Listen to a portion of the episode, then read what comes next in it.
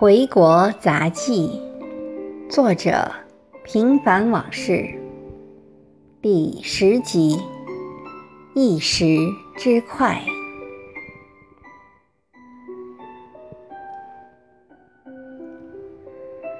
通宵达旦，点灯熬油的，就为了看一部电视剧《一个好汉两个帮》，这在我的人生史上还绝无仅有。但昨夜却成为现实。我的初衷是想看电视剧助眠，谁曾想弄巧成拙，本末倒置了。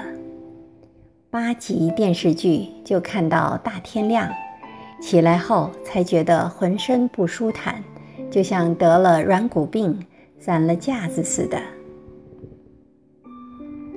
坐在床上，只觉得两眼昏花。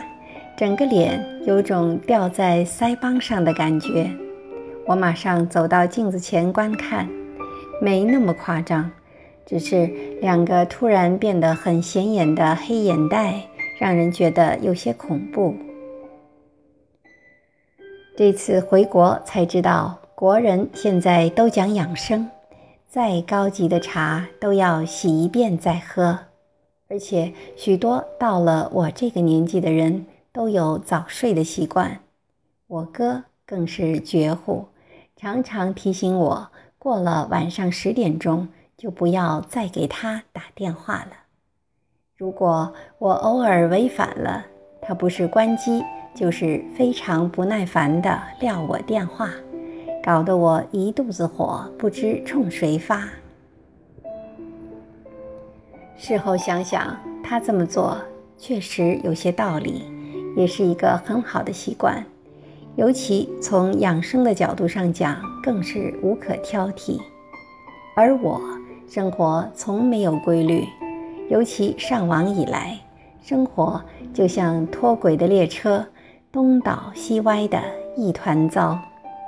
如果有什么重要的事情也就罢了，却都是些无关紧要的琐事，比如回帖。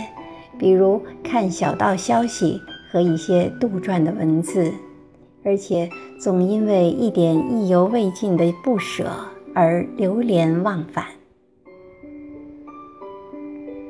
上网给人许多便利，同时又让人变得毫无节制，使得一些该办的事情因为贪网而不得不推延或错失良机。更让许多坏习惯趁虚而入，比如不再遵守原来保持多年的作息时间，今天的事情推到明天，使得家务和工作都受到不同程度的影响，但还没有疯狂到熬夜到天明的地步。看电视剧就不同了，过去虽然没有这样玩命。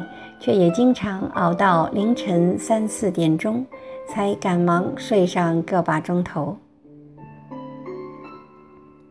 这一熬夜，光损些寿命也就罢了，最不幸的是，好不容易才搬回来的时差又要颠倒过去了。想想几天来我所遭的罪，每到下午三四点钟，就困得歪三倒四的，瘫软如泥。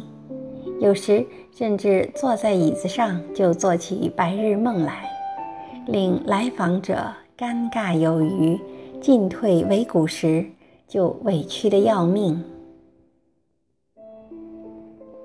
诸公切莫学我，贪一时痛快，受多日的冤罪。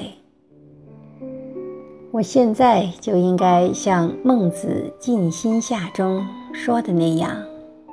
贤者以其昭昭，使人昭昭；今以其昏昏，使人昭昭。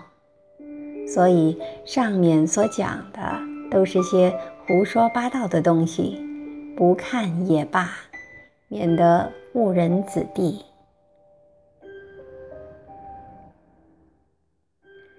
感谢您的收听，敬请继续关注《回国杂记》系列。第十一集，还是国内滋润。